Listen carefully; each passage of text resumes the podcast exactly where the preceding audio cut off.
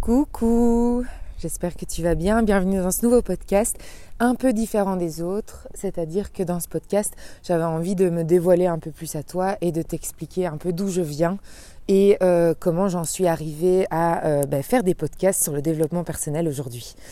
Alors, euh, le développement personnel, c'est clairement quelque chose dont je suis passionnée. pardon, mon attention est ailleurs. Donc euh, je suis vraiment passionnée par ce sujet et c'est pas un hasard, c'est parce qu'il est venu frapper à ma porte à un moment donné euh, de ma vie, de ma courte vie. et c'est ça que je voudrais euh, t'expliquer. Donc, en somme, comme dirait ma maman, en somme, j'ai eu toute une période de ma vie où je considère que ben, je, je n'étais pas éveillé.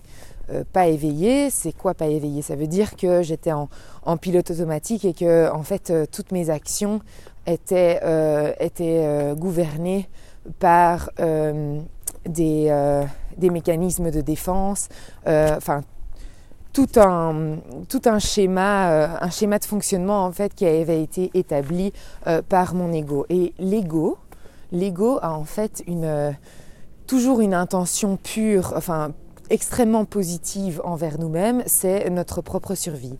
C'est-à-dire que nous avons tous et toutes euh, des blessures, euh, et elles peuvent être catégorisées par les cinq blessures de l'âme. Hein. donc on a tous connu euh, un jour de la trahison, du rejet, de l'abandon, de l'humiliation ou de l'injustice. Et ces blessures sont venues vraiment se loger à l'intérieur de nous. En fait, c'est notre enfant intérieur qui les porte. Et, euh, notre ego a pour seul objectif euh, de nous protéger du monde extérieur pour faire en sorte que, euh, au grand jamais, en tout cas le moins possible, on puisse venir appuyer sur une de ses blessures. Parce que lui est convaincu qu'on ne pourrait pas le surmonter. Alors, la première chose à savoir, c'est que tout ce qu'on expérimente dans notre vie, c'est parce qu'on est en mesure de l'affronter. Sinon, on ne l'expérimenterait pas. Donc, la première chose à se dire, c'est l'univers, il nous fait vivre des choses que parce qu'il sait qu'on est prêt à les vivre. Ok, donc aussi dur qu'elles puissent paraître, euh, ce sont vraiment des expériences qui nous permettent de, certes, aller appuyer là où ça fait mal, mais dans un seul but, c'est qu'on puisse euh, venir guérir en fait nos, blessures. Et donc, euh, L'amour de soi, par exemple, en est le, résultat euh, parce que euh, une fois qu'on s'aime inconditionnellement, on, arrive à, se libérer en fait de, toutes ces, euh, relations de dépendance et de, de, tous ces mécanismes de défense en fait de notre ego. Voilà. Donc aujourd'hui, notre ego se dit ah, il faut absolument que je protège euh, Émilie par exemple, et donc euh, je vais développer des mécanismes de défense. Et comme moi je n'en ai pas conscience, je pense que euh, mon ego c'est moi, et donc que la manière dont j'agis c'est moi. Donc je vais rentrer dans le, concret. J'étais en, en, secondaire dans une, école jésuite à Bruxelles et cette école était plutôt élitiste et les élèves venaient tous de bonnes familles. Euh, qui avait euh, pas mal d'argent et donc les discussions tournaient beaucoup autour de et où a été où est-ce que tu as été en vacances euh, cet été ou cet hiver et, quelle marque est-ce que tu portes etc donc c'était beaucoup dans ouais le, le, le, jugement des autres et le du coup, tu, tu, pouvais appartenir à un groupe selon un peu la classe sociale dont tu venais, quoi. Hein. Donc, c'était typiquement les people, les paumés. Et puis euh, moi j'étais un peu au milieu de tout ça, en, mode observateur. De temps en temps j'avais la chance de passer du temps avec des people et sinon ben je le passais avec les paumés que j'adorais aussi, mais, euh, mais n'empêche qu'ils avaient cette étiquette sur la tête. Voilà, moi je n'ai rien décidé. Euh, donc, évidemment, quand, tu, quand tu vois que ce, monde euh, surtout le monde des, enfants, peut être euh, à ce point euh, hostile, dangereux, dangereux en fait pour notre enfant intérieur qui risque d'expérimenter le, rejet, l'humiliation, l'abandon, enfin toutes ces blessures. Bien sûr, on va se créer une carapace, un bouclier. Et ce bouclier, alors il y a je dirais, il y a deux grandes catégories de boucliers. Soit on s'efface et on essaye juste de ne pas se mettre dans ce genre de, de, situation euh, à risque, ou soit euh, on développe euh, de l'arrogance, en fait. de l'arrogance, je suis inatteignable, ce que vous dites, ça me passe par-dessus la tête, je sais ce que je vaux, et d'ailleurs, je parle plus fort que tout le monde, j'ai, euh, c'est moi qui ai raison, c'est toi qui as tort, euh, je manque de respect, euh, et etc., etc. Quoi. Bon, ce qui est dommage, c'est que cette, cette carapace, elle, est, elle, a fini par me coller à la peau, tant et si bien que mes parents en ont fait les frais, enfin, c'était assez pénible quoi à la maison. et rien que d'y penser, je suis très compatissante envers mes parents, que j'adore. Euh, euh, et, admirative pour euh, cette patience et cet amour inconditionnel de c'est pas grave, voilà, c'est comme ça. Et tout en essayant de, discuter, mais je pense qu'il n'y avait pas moyen de communiquer avec moi à cette époque. Surtout que je leur faisais peur, hein. j'étais vraiment dans l'agressivité, je pouvais démarrer au quart de tour, etc. Et, euh, et en somme, euh, euh, j'ai toujours fait en sorte de réussir, de réussir à l'école, de réussir à l'UNIF, etc. Parce que ben, je voulais absolument ne pas ne pas donner l'occasion d'être d'être critiqué, humilié, rejeté, etc. Et puis surtout prouver euh, nourrir mon ego euh, de, faits avec lesquels on aurait pu euh, pavaner, donc faire, le, faire le, pan. Et alors, bien sûr, à l'intérieur, tu te l'imagines bien, et si ça se trouve, toi aussi, tu étais dans ce schéma, ce, ce, mécanisme de défense-là, j'étais pas heureuse du tout. Parce que, évidemment, euh, mes relations étaient très conflictuelles. Euh, du coup, je portais toujours, euh, j'avais toujours le rôle de la méchante et personne ne veut avoir ce rôle. donc, je faisais semblant que je m'en foutais, mais quand j'étais seule, seule chez moi, j'en pleurais évidemment. Et donc, dans mes situations amoureuses, c'était un peu la même chose. J'étais dans la séduction, euh, je plaisais pas mal et, euh, j'avais euh, les mecs que je voulais parce que bah, je le manifestais en plus.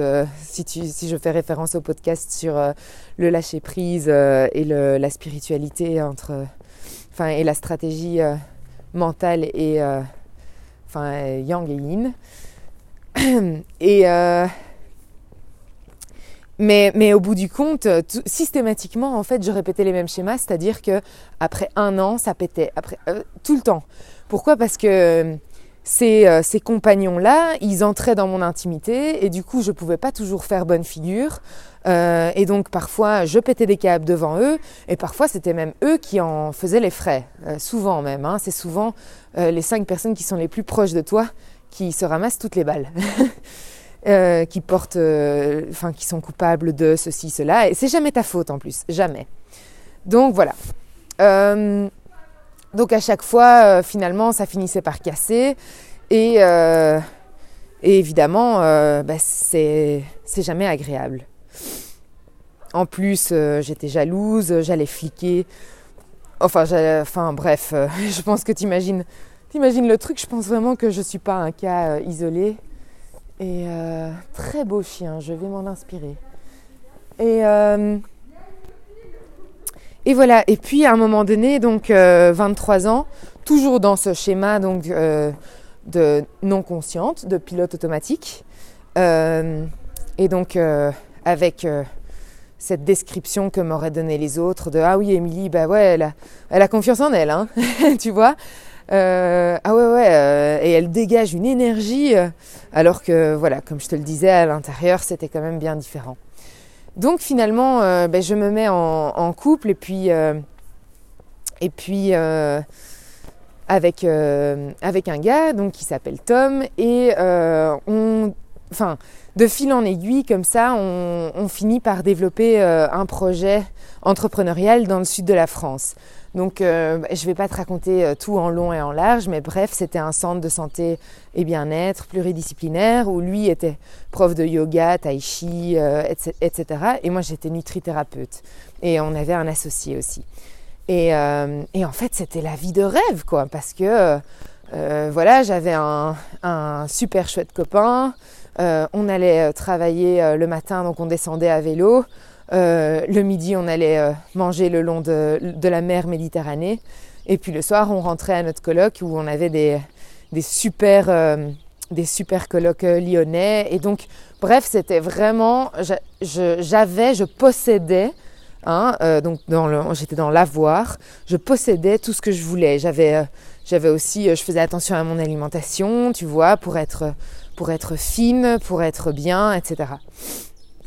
Et euh, de fil en aiguille, euh, j'ai senti un mal-être s'installer. En fait, le mal-être, il était déjà présent. Ah, tu entends tous ces, chants d'oiseaux? Euh, ce mal-être était déjà présent quand j'étais en, secondaire, tant et si bien que parfois en, en rentrant de la gare jusque chez moi, mais vraiment parfois, je m'effondrais en larmes sans raison. Donc, c'est-à-dire, j'ai passé une très bonne journée, etc. Et sans raison, euh, j'éclate en sanglots. Euh, ma sœur un jour m'a dit, mais enfin, mais qu'est-ce qui se passe, quoi? J'ai dit, j'en sais rien, j'en sais rien. Enfin, c'était vraiment très bizarre. Et j'avais en permanence cette sensation de boule dans la gorge et d'envie de pleurer, mais souvent, du coup, quand je forçais le truc, ça venait pas. Enfin, soit. Et cette euh, sensation est revenue euh, quand j'étais euh, à Antibes, donc dans le sud de la France. Et pour couronner le tout, plus j'en apprenais sur la nutrithérapie et sur les méthodes alternatives et sur les méfaits aussi de la médecine allopathique, donc c'est-à-dire des médicaments, et plus je me disais, mais en fait, il faut revenir vers le naturel, revenir vers le naturel. Et donc, j'ai aussi arrêté la pilule, par exemple. Suite à quoi j'ai eu une absence de règles très longue, mais vraiment euh, un an, un an et demi, quelque chose comme ça. Et donc là, évidemment, euh, en tant que jeune, euh, jeune femme, tu, commences à flipper, tu penses à la fertilité, ou plutôt au fait d'être stérile ou, ou, ménopausée, qui sait.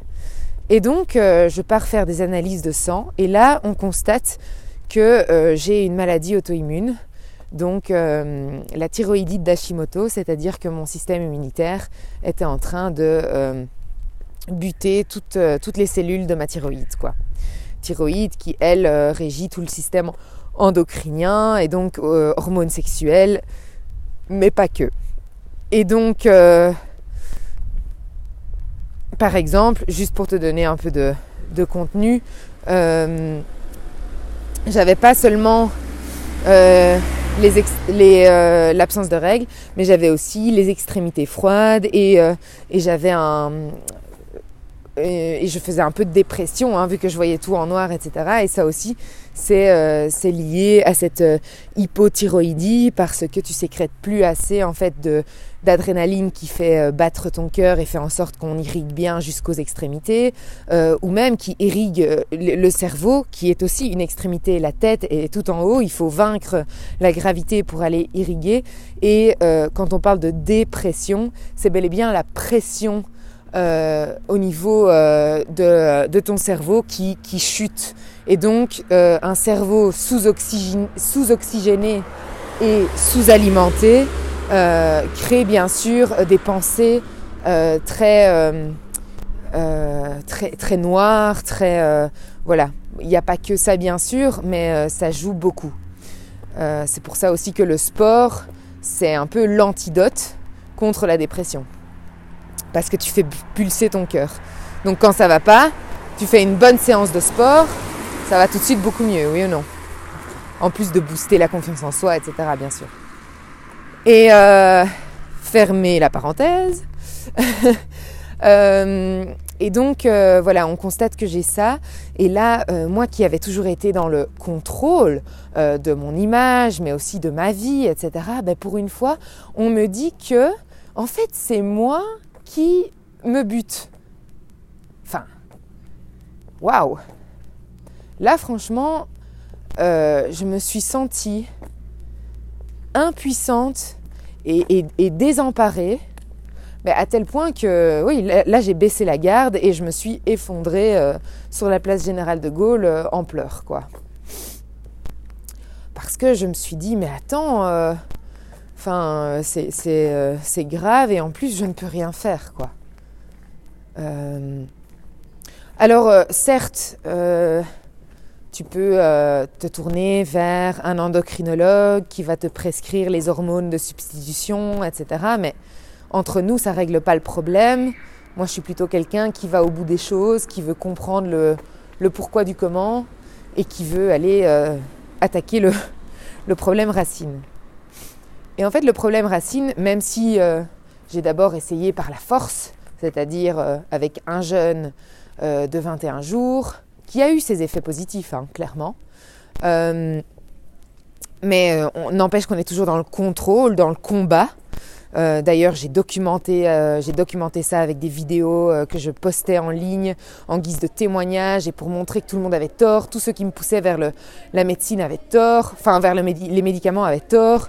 Et donc, je voulais absolument de nouveau, hein, mon ego voulait absolument qu'on se, se sauve la face et qu'on, et qu'on gagne cette guerre, quoi.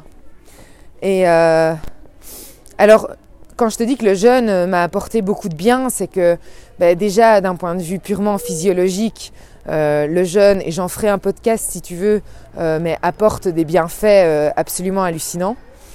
à tout niveau, hein, pas seulement au niveau physique, mais aussi au niveau mental, émotionnel et, spirituel. C'est vraiment une pratique spirituelle, hein, ça c'est bien connu. mais n'empêche que c'est ça qui a été pour moi le, le, déclic, c'est que c'est pendant le jeûne que pendant les cinq premiers jours, j'étais en fait dans le combat. J'étais dans le combat et ça se voit dans mes vidéos et mes vidéos sont encore en ligne. Pendant tout un temps, je les ai, je les ai cachées parce que j'en avais honte. et aujourd'hui, euh, évidemment, il n'y a, pas de honte à avoir. Ça fait partie de mon cheminement et donc tu peux aller les voir librement sur, euh, sur la page Be Coach. Euh, ouais, Coach. Aujourd'hui, elle s'appelle comme ça. Avant, elle s'appelait Le Jeune d'Émilie. Euh, enfin, soit ou sur ma chaîne YouTube. Enfin, tu trouves ça assez facilement. Sinon, tu peux me demander. Parce que je donne aussi plein d'infos de quels paramètres est-ce que je prends en compte. Parce que je, faisais vraiment euh, tout. Euh, je minutais tout. Enfin, je. Contrôle fric, quoi. je mettais tout dans un Excel et tout. Enfin, bref. Et. Et donc les cinq premiers jours, comme je te dis, j'étais vraiment dans le contrôle, dans le, le combat, etc. Tant et si bien que le cinquième jour, j'ai craqué. J'ai été mangée. et je me suis dit, merde, là, euh, je vais passer pour qui euh, J'ai pas tenu, etc. Parce que c'est vrai que s'engager publiquement, euh, ça, c'est bien fait. C'est que, ben, si tu veux pas passer pour, enfin si, si, tu te soucies du regard des autres, bien entendu, mais si tu veux te tenir à ta parole, parce que aussi peut-être que c'est une valeur haute, c'est que tu n'as qu'une seule parole, eh bien, euh, tu vas, tu vas plus facilement aller au bout des choses, en fait. C'est le, le niveau d'engagement, évidemment, qui est, qui est supérieur que si tu l'avais fait en cachette euh, et où là, bah, tu aurais pu abandonner, personne n'en aurait jamais rien su. Euh, et donc, évidemment, ça aussi, je le rends public. Première fois que je me montre vulnérable, ou presque. et, et puis là arrive le, le switch. C'est-à-dire que je me dis, mais en fait, tu le fais pour qui? Tu le fais pour, pour qui Qui est-ce que tu sers euh, En fait, euh, quoi, c'est pour leur prouver quelque chose, mais, mais c'est pas la question. That's not the point. Enfin, on s'en fout. Et d'ailleurs, eux s'en foutent. Euh, je veux dire, tu vois, donc même si au départ il y a un peu ce, phénomène tendance euh, de, buzz, etc., et à un moment donné, tu sais, les gens ils retournent dans leur vie. Et, et donc pourquoi tu fais les choses, quoi? De nouveau, je, reparle de ça. C'est le, pouvoir de l'intention. Et puis je me suis dit, ben non, je veux pas être au service de mon ego qui veut de nouveau un énième ego boost. Aujourd'hui, je veux avoir plus de douceur envers moi-même. Parce que de nouveau, quand tu veux être parfait, euh, mon Dieu, mais qu'est-ce que tu peux être dur envers toi-même dès que, dès que justement euh, t'es pas à la hauteur dans le miroir ou, dans n'importe quelle situation? Et, là, je me suis dit, mais je veux plus ça, quoi. Et c'est là que j'ai lu, j'ai lu mon premier livre de développement personnel. Et il s'appelle Imparfait, libre et heureux de Christophe André. Donc voilà, j'ai commencé par là. C'était en 2016. Euh, et, tout le chemin a commencé de là. Je me suis rendu compte. Ben, en fait, c'était ma première prise de conscience. J'étais là, punaise, tout ce temps, j'étais dans ces mécanismes de défense. Tout ce temps, je perdais mon temps, mon énergie et je j'entravais mon bonheur parce que je voulais être parfaite, parce que je voulais être irréprochable, parce que je voulais avoir raison, parce que je voulais contrôler, parce que etc. Tout ça pour me protéger. Voilà. Et donc euh, ça, ça a été juste, euh, juste énorme. Et, euh, et ensuite, ben évidemment, tu vois, tu fais une prise de conscience et elle, peut, elle peut avoir des niveaux d'intensité différents, c'est-à-dire que ça dépend aussi de... Tu vois, cette prise de conscience, j'aurais pu l'avoir avant. Peut-être que j'aurais pu l'avoir dans une autre situation qui avait été un peu douloureuse. Peut-être que les premières larmes auraient pu déjà m'indiquer quelque chose. Parce que les émotions, elles indiquent quelque chose. Ça n'allait pas à l'intérieur de moi. Je ne me permettais pas d'exister. Et d'ailleurs, quand j'ai été voir des médecins euh, alternatifs, plus euh, branchés énergétiques, acupuncture, j'ai tout essayé. Hein, euh, ils étaient tous unanimes, genre chakra de la gorge égale expression égale authenticité. Tu n'es pas dans ton authenticité. Waouh Et là, tu vois, autant tu peux lire des citations sur l'authenticité, la vulnérabilité, etc. sur Insta et autres, autant là, ça vient te toucher, mais boum Dans le mille, quoi. Alors voilà, c'est comme ça que tout a commencé et que euh, ça me. C'est un travail d'une vie en fait. Tu n'as jamais fini le développement personnel. Mais euh, on, se rappellera toujours de sa première fois, n'est-ce pas? Donc voilà, ça c'était la mienne. N'hésite euh, pas à me partager si toi aussi tu as eu ce genre de, de révélation.